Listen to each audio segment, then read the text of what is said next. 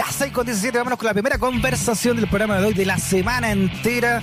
Tiene que ver con lo que ocurrió el día de ayer en Francia. Ya el presidente Emmanuel Macron logró este domingo la reelección ¿ah? con un 56,5% de los votos frente a la candidata de la ultraderecha Marine Le Pen. Ambos ya se habían enfrentado en la segunda vuelta de las elecciones de 2017, cuando Macron logró un 66%, mucho más, mucho más holgado que lo que pasó el día de ayer. ¿no? Estoy tras reconocer entonces su derrota. Le Pen calificó de comillas histórico este resultado para la ultraderecha, inédito para ese sector en Francia. Vamos a hablar de este tema con el, doctor en ciencias políticas, académico además de nuestra universidad, de la Escuela de Periodismo y Francés, ¿no? Antoine Faure. ¿Cómo está Antoine? Hola Freddy, muchas gracias por la invitación. Estoy bien, gracias. ¿Cómo estás tú? Bien, Antoine, ¿cómo viviste no desde acá, de la lejanía, lo que está ocurriendo en estas claves elecciones entre Macron y Le Pen? Bueno, de cerca, aquí hemos votado todos en la Alianza Francesa el día sábado y, tratando también de entender lo que estaba pasando, de, prepararme también para esa entrevista.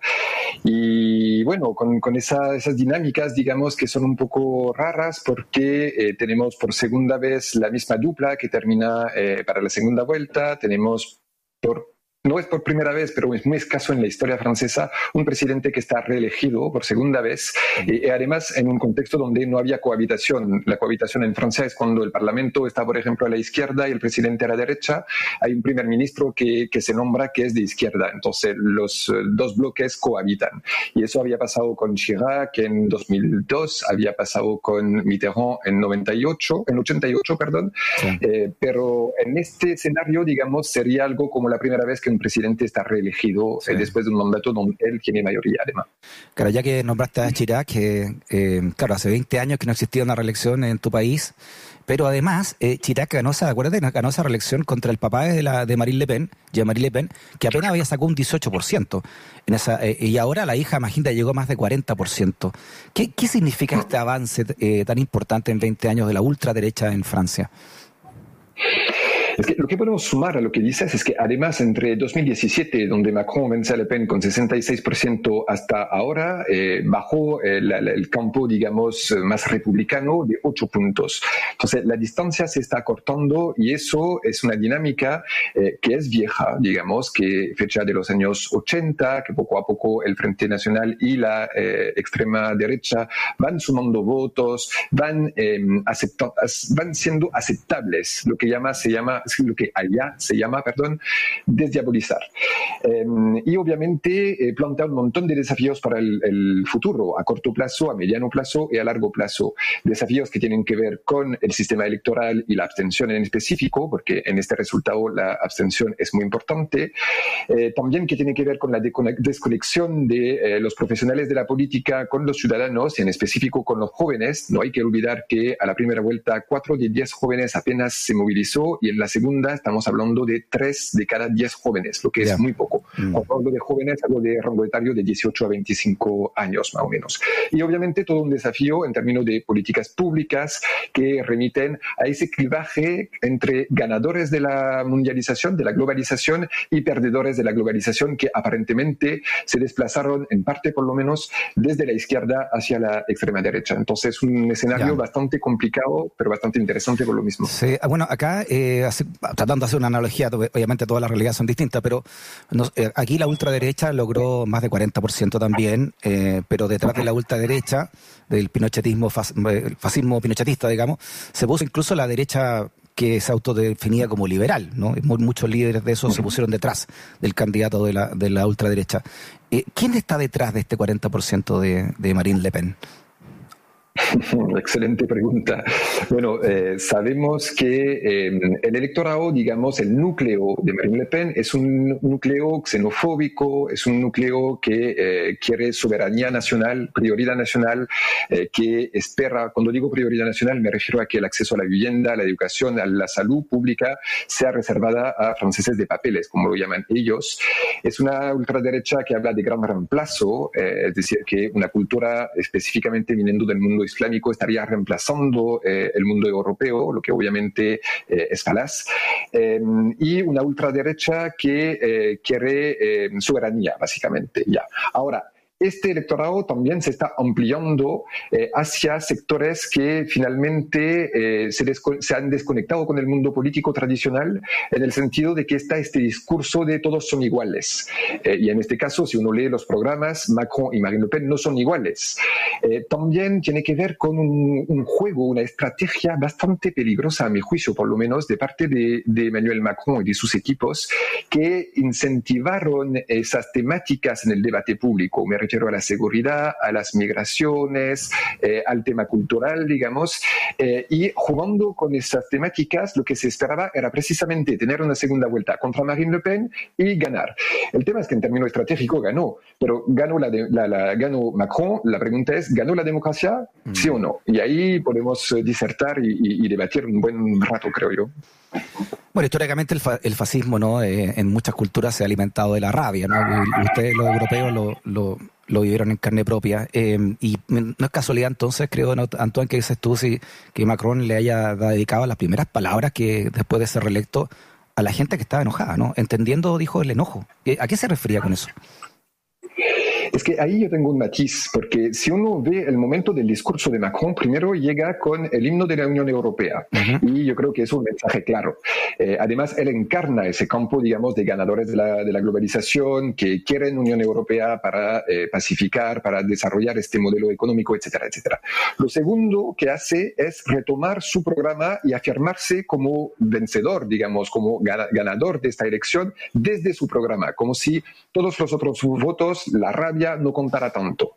Y en tercer momento ya llega a, tener palabras dirigidas a los abstencionistas, a los votos, blancos, a los votos nulos eh, y a toda esa gente que finalmente votó para él sin estar, sin, sin, estar apoyando al proyecto.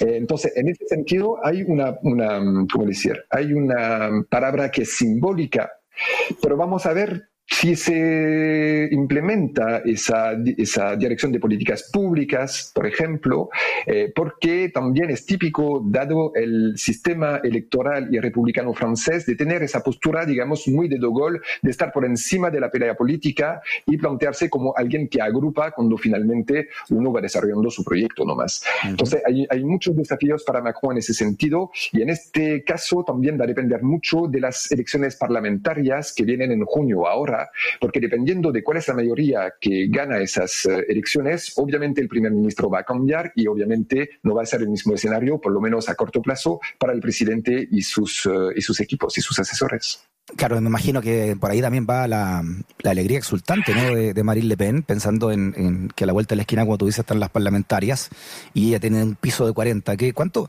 ¿Cuánto de realidad también entonces hay en el otro lado, en la ultraderecha de, este, de esta votación y que podrían reflejarla en estas parlamentarias de junio?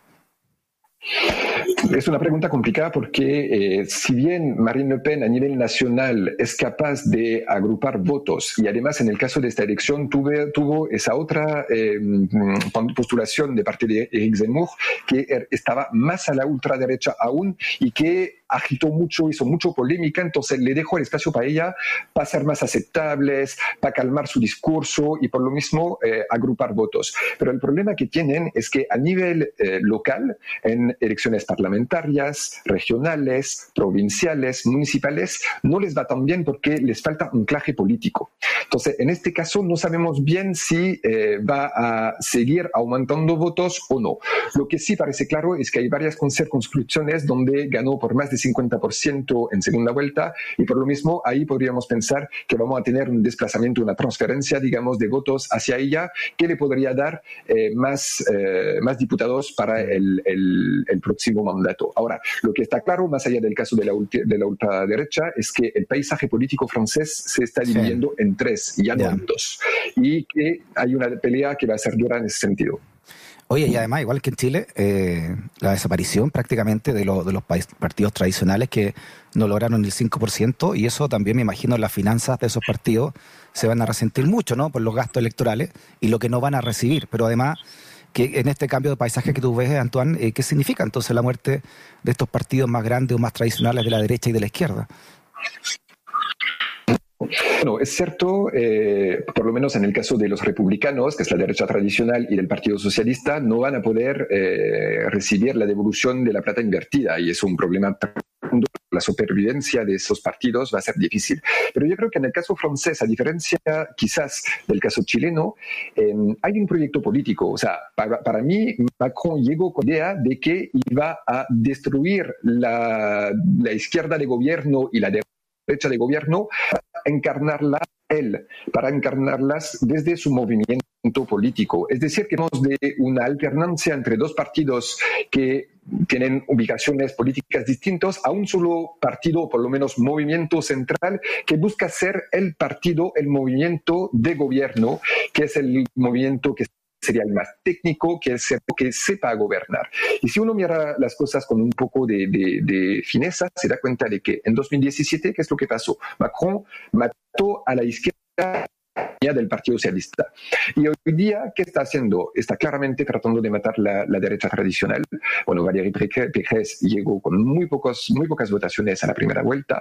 Él captó buena parte de, este voto y tiene dentro de sus apoyos un tal Nicolas Sarkozy, expresidente de Francia de derecha tradicional, que nunca tomó partido para su candidata y que en segunda vuelta dijo claramente que había que, ah, que, había que votar Macron. Entonces, en ese sentido, no creo que desaparezcan todos está configurando un polo grande alianza que permitiría eh, esa, ese, ese, discurso de centro, de ni de izquierda ni de derecha, eh, más hábil, según ellos, para gobernar.